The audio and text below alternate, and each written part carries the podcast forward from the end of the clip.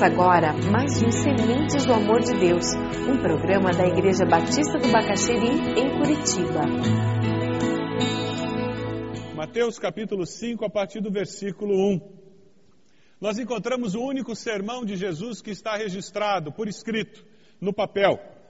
Vendo as multidões, Jesus subiu ao monte e se assentou. Seus discípulos aproximaram-se dele e ele começou a ensiná-los, dizendo: Bem-aventurados os pobres em espírito, pois deles é o reino dos céus. Bem-aventurados os que choram, pois serão consolados. Bem-aventurados os humildes, pois eles receberão a terra por herança. Bem-aventurados os que têm fome e sede de justiça, pois serão satisfeitos. Bem-aventurados os misericordiosos, pois obterão misericórdia. Bem-aventurados os puros de coração, pois verão a Deus. Bem-aventurados os pacificadores, pois serão chamados filhos de Deus. Bem-aventurados os perseguidos por causa da justiça, pois deles é o reino dos céus.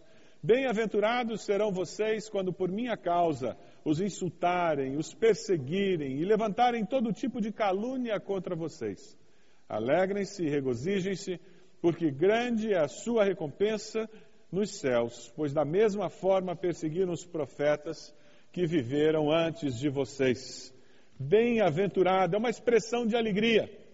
Jesus, ele não pregou em grego, pregou em aramaico, e quando nós vamos estu estivermos estudando as bem-aventuranças, algumas vezes vamos estar pegando a ênfase da, da palavra no aramaico, mas logo foi passado para o grego quando o evangelho foi escrito, porque era a língua universal daquela época. Era algo parecido com, com o nosso inglês, que você encontra em todo lugar alguém falando inglês é interessante porque quando você lê as bem-aventuranças, você tem a tendência de achar que são várias pessoas que estão sendo descritas ali. Mas se você lê com mais cuidado as bem-aventuranças e, e o, que continua no Sermão do Monte, você vai descobrir que na realidade Jesus está falando de uma pessoa. E ele fala de oito características dessa uma pessoa, que é cidadã do reino dos céus. Alguém que vive buscando qualidades divinas para viver a vida humana alguém que vive buscando em Deus qualidades divinas para conseguir viver a vida humana. Alguém que quer ser feliz não porque tudo dá certo, mas quer ser feliz porque vive da maneira certa, porque é a pessoa certa, com que facilidade nós criticamos as pessoas com quem trabalhamos, criticamos os filhos que Deus nos deu, criticamos o cônjuge que, que nós escolhemos e entendemos que Deus nos deu, e nos esquecemos que em casa, particularmente na vida lá fora, nós podemos fazer a diferença. Basta nós pararmos de procurar a pessoa certa e nos tornarmos a pessoa certa. A grande dificuldade do ser humano é que ele sempre vê a trave no olho do outro. Né? A gente sempre acha o defeito do outro e a gente esquece que nós temos que olhar para nós mesmos e pedir graça e misericórdia de Deus para ser aquela pessoa que Deus deseja que nós sejamos. Para ser aquele indivíduo, aquele homem, aquela mulher que Deus planejou que nós fôssemos. E ele disse: se você for assim, se você existir dessa forma, você vai ser feliz. Não feliz porque tudo dá certo, mas feliz porque na essência do seu ser você é uma pessoa realizada. Porque lá dentro, no âmago, no, no que realmente conta em você como pessoa, você sabe que agrada a Deus e que vive conforme a vontade dele. Vamos dar uma olhadinha no versículo 3. Bem-aventurados os pobres em espírito, pois deles.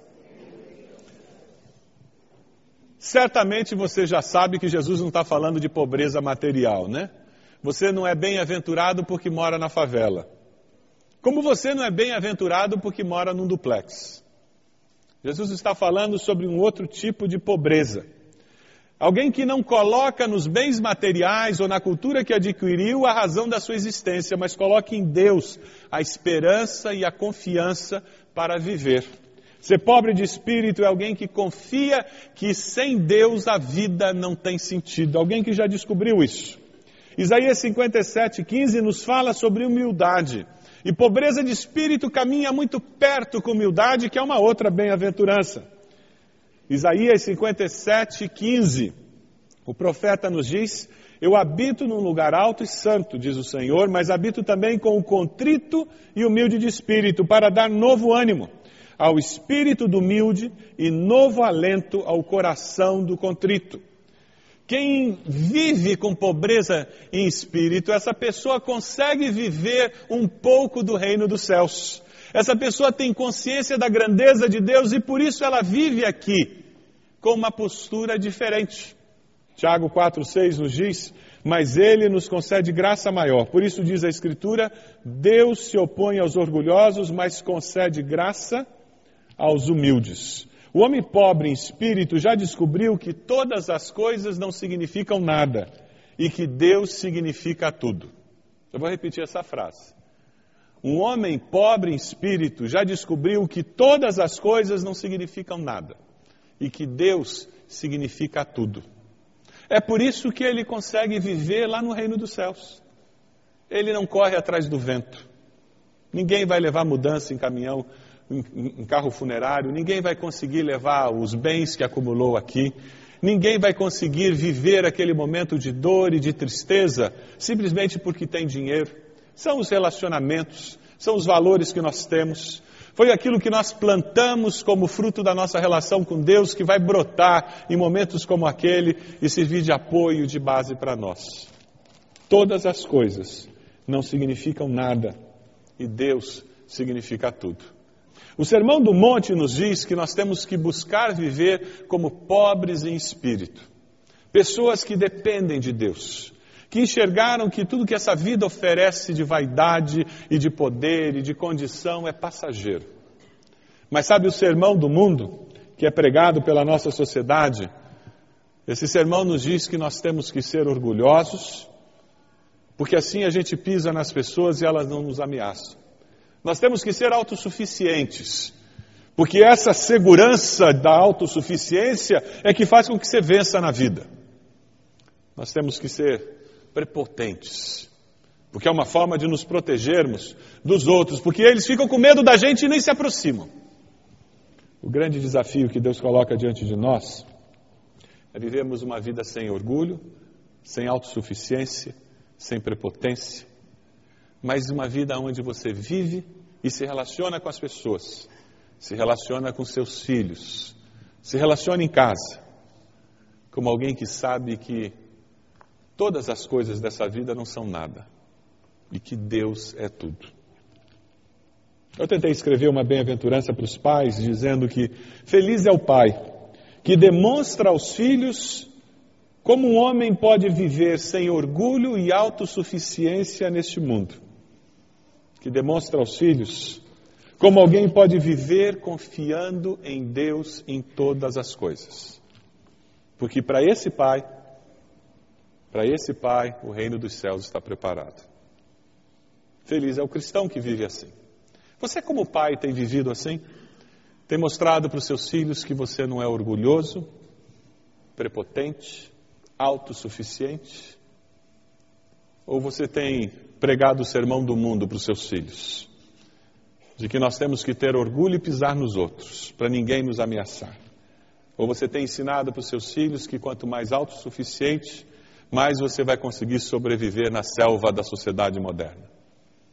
Feliz é o pai que demonstra aos filhos como o homem vive sem orgulho e autossuficiência, como o homem pode colocar sua confiança em Deus, porque dele é o reino dos céus cidadão do reino dos céus, é nadar contra a correnteza, é viver contra a cultura, é ser diferente. Você tem sido alguém que desafia os demais por causa dos seus valores? Isto é ser discípulo de Jesus.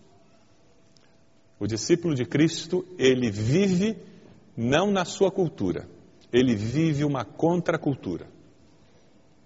Porque é por isso que nós somos discípulos do Senhor Jesus. Por isso que nós somos cidadãos do reino dos céus. Vamos dar uma olhadinha, versículo 4. Jesus continua falando sobre bem-aventuranças, feliz. A palavra no grego que, que foi traduzida para bem-aventurado tem a ver com feliz, mas é um feliz que não depende das circunstâncias, ele depende de uma postura de vida. Neste caso, aqui no versículo 4, bem-aventurados os que choram, pois serão consolados. A palavra usada é a palavra mais forte que existe no grego para expressar dor e sofrimento. Jesus está dizendo: olha, você é bem-aventurado, você vai ser feliz quando você chorar, mas é choro doído. Sabe por quê? Porque quando nós choramos um choro doído, nós descobrimos que Deus colocou pessoas ao nosso redor que são bênção em nossa vida. Você já passou por uma dor muito grande? Mas sabe, existe uma outra razão, e Jesus termina dizendo: Você é feliz, bem-aventurado quando você chora. Sabe por quê? Porque daí você pode ser consolado. E tem consolo melhor do que aquele do Espírito Santo no nosso coração, que não tem explicação humana, racional, simplesmente ele vem. Não mudou nada na circunstância ao redor, as coisas continuam horrorosas como, como sempre, não mudou nada, não viu um milagre, não desceu uma luz do céu, o morto não foi ressurreto, o doente não foi curado, o problema financeiro não desapareceu, mas aqui dentro tem alguma coisa que mudou. Você é feliz quando chora, quando reconhece seus sentimentos, quando derrama diante de Deus suas mágoas, quando compartilha com alguém a tristeza que há no coração, porque com esse gesto você dá oportunidade para que pessoas de carne e osso como você e para que o próprio Deus possam carregar você no colo. Quem sabe você é daqueles pais durões que o filho nunca viu chorar, que nunca disse que tinha problema para ninguém, que enfrenta tudo sozinho, porque quando você cresceu, às vezes que você tentou chorar, você ouviu em casa aquela frase maldita, né? Homem não chora. E ao repetir isso para os filhos homens, as mães sem saber, os pais sem saber, eles estavam colocando um ferrolho nas emoções. Você percebe como isso liga com aquele orgulhoso, prepotente e autossuficiente? Isso é o sermão do mundo. O sermão do mundo diz homem que é homem não chora. Porque você não sente nada. E você nunca reconhece o erro, porque isso é fraqueza. O Sermão do Monte diz: olha, reconheça que a única coisa que presta mesmo é Deus. E a única razão de existência é viver com Deus, é caminhar com Deus. E te digo mais: se arrependa dos seus pecados e chore mesmo. Não tenha medo de conversar com seus filhos e dizer que você errou. Sabe, quando nós choramos na frente dos nossos filhos e reconhecemos nossos erros, eles não perdem o respeito por nós, pelo contrário eles passam a nos respeitar ainda mais. E o duro é que quando a gente vira adolescente, já a gente não precisa mais procurá-los, né? Eles já nos dizem as nossas, sobre as nossas inconsistências. Eles já falam dos nossos erros, na cara, na lata. E o que esse texto diz é que nessa hora nós somos bem-aventurados se a gente chora pelo erro mesmo. É verdade, meu filho, é verdade, minha filha, lamento. Me ajude. Bem-aventurados os que choram, fala sobre a necessidade de nós nos arrependermos dos nossos pecados, de nós pedirmos a, perdão a Deus e às pessoas que estão ao nosso redor.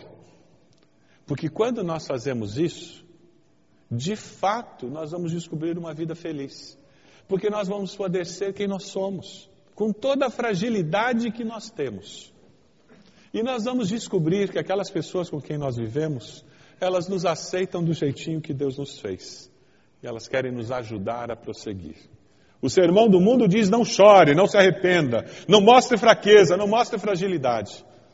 O sermão do monte diz assim: seja gente, deixe suas emoções aflorarem.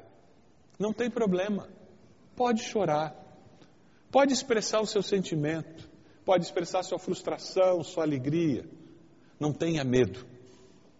Porque quem abre o seu coração e quem chora pelos seus pecados, quem busca revelar ao, aos que estão mais próximos e a Deus como vai o coração, esses de fato serão consolados.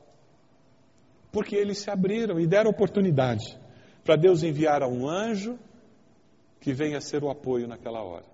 Eles abrem oportunidade para que Deus mesmo, através do Espírito, possa consolá-lo. Eu tentei escrever essa bem-aventurança pensando nos pais, dizendo: Feliz o pai que ensina seus filhos a enfrentar a dor de cara. Eu não fujo da dor, eu não finjo que não existe a dor, não. Eu enfrento a dor e assumo a dor. Feliz o pai que ensina seus filhos a enfrentar a dor, a experimentar as emoções que a vida traz, a arrepender-se pelos seus pecados. Porque esse pai será consolado pelos seus filhos e por Deus. Você tem sido um pai assim? Que permite que os seus filhos vejam seu coração, suas emoções, que reconhece seus erros, para Deus e para os filhos. Feliz o cristão que faz isso. E o Sermão do Monte não foi escrito só para pai, foi escrito para discípulos de Jesus. Que Deus nos faça pais que choram, pais que pedem perdão, pais que reconhecem a fragilidade do seu ser, porque sabem da grandeza do seu Deus. Mas tem mais uma bem-aventurança. Dê uma olhadinha no versículo 5.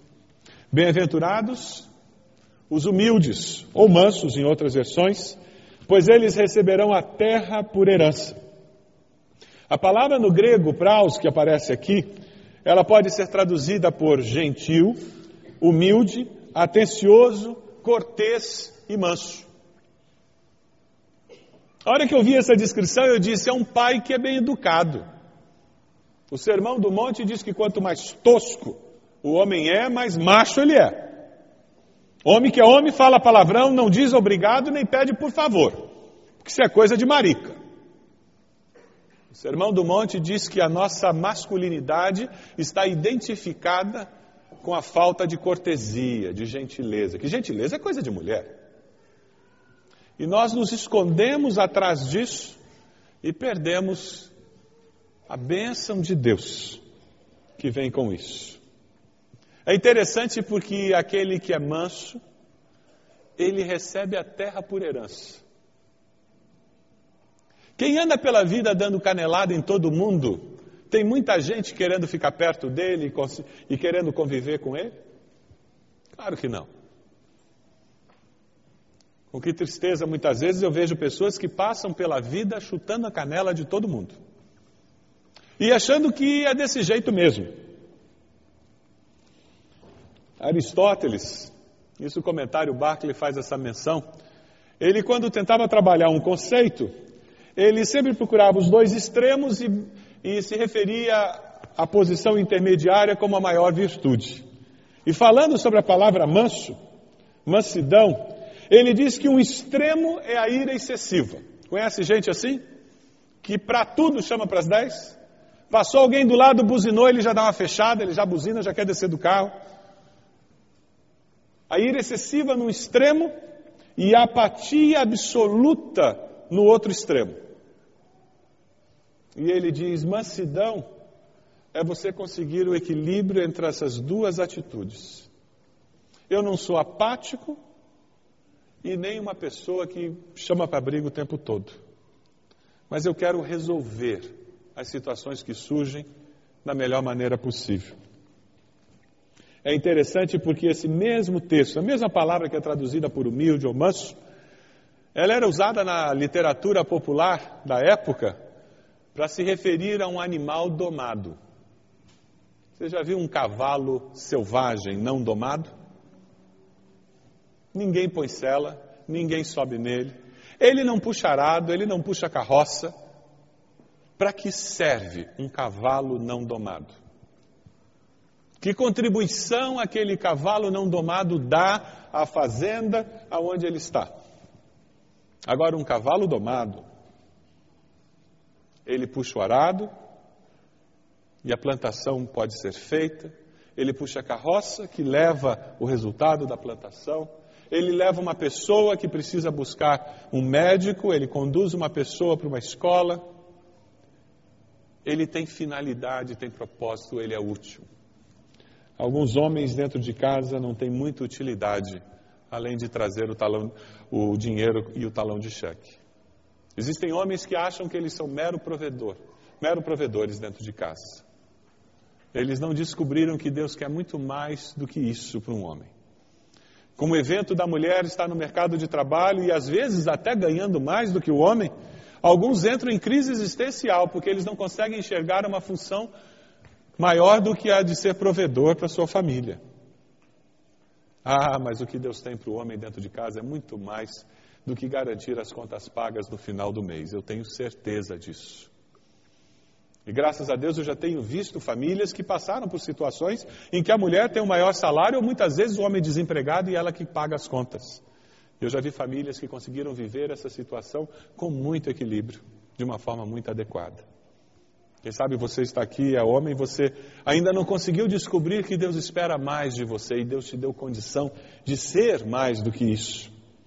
O homem que é manso, que é autenticamente humilde, porque ele é autenticamente humilde, ele não vive cheio de orgulho, prepotência e autossuficiência. O homem que é manso, ele cultiva um ambiente ao seu redor que, que faz com que Deus seja glorificado, faz com que as pessoas tenham prazer de estar com ele. Quantas famílias? A chegada do pai em casa é motivo de tristeza e não de alegria. Passar um feriado com o papai é uma razão de festa ou é uma grande interrogação, porque o que, que nós vamos fazer? Porque aquele pai não conseguiu criar vínculos com os filhos. Martin Lloyd Jones faz a seguinte afirmação: Ser manso, humilde, como diz essa bem-aventurança, é viver com uma atitude humilde e gentil para com os outros, uma atitude correta para consigo mesmo. Percebe como tudo brota de quem eu sou. Eu tenho que ter uma atitude para com o próximo, é verdade, mas essa atitude para com o meu próximo, para com meus filhos, minha esposa, meu esposo, ela vai brotar de quem eu sou. E de novo nós voltamos lá para a primeira bem-aventurança. E eu coloco Deus no centro da minha vida. E eu reconheço que preciso de Deus me ajudando. Mateus 11, 29, nós encontramos Jesus dizendo: Tomem sobre vocês o meu jugo e aprendam de mim, pois sou manso e humilde de coração e vocês encontrarão descanso para suas almas. O Sermão do Monte diz: sejam humildes, mansos, não capacho, mas pessoas mansas, de fácil trato. Sejam gentis, corteses, educadas.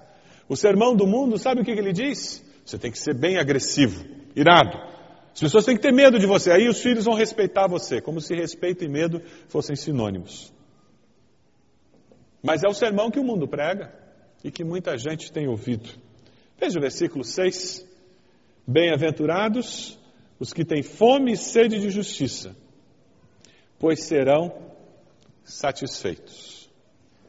Mas Jesus falava essas bem-aventuranças para uma população que entendia muito bem isso. Naquela época, as pessoas comiam uma vez por dia e não sabiam se comeriam no dia seguinte. Comiam carne quando comiam uma vez por semana. Por isso que eles queriam coroar Jesus como rei, na hora que eles viram pão e peixe, à vontade, até se empanturrar, ainda sobrou. Eles disseram: esse é o homem que nós temos que colocar em Brasília.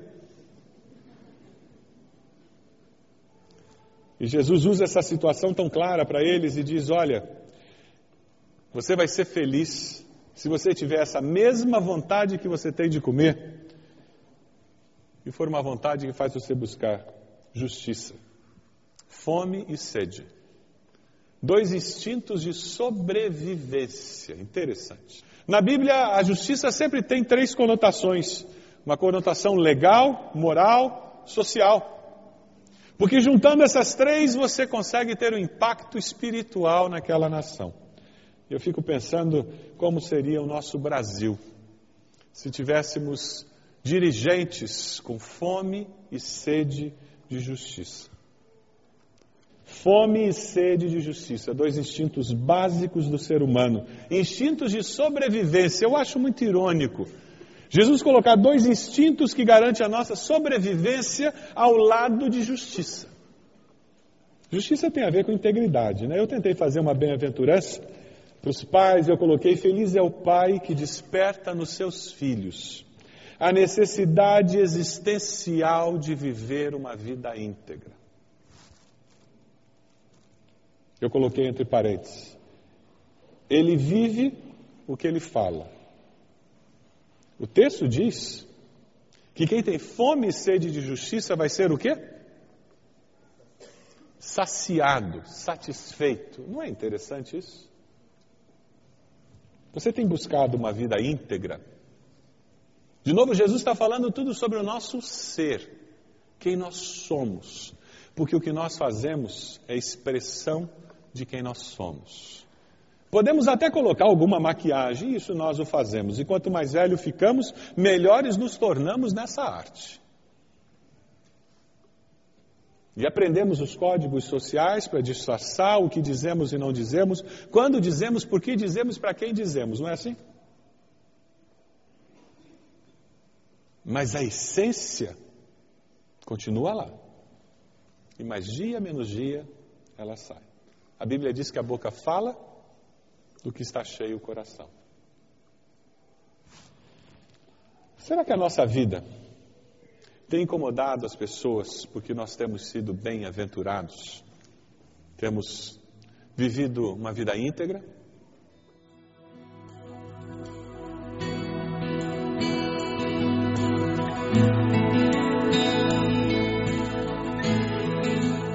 Este foi mais um programa Sementes do Amor de Deus, com o pastor Roberto Silvado, da Igreja Batista do Bacaxeri. Se você deseja obter cópias dessa mensagem, ligue para 33630327 ou envie um e-mail para radio@ibb.org.br, informando a data da mensagem. All I am is devoted.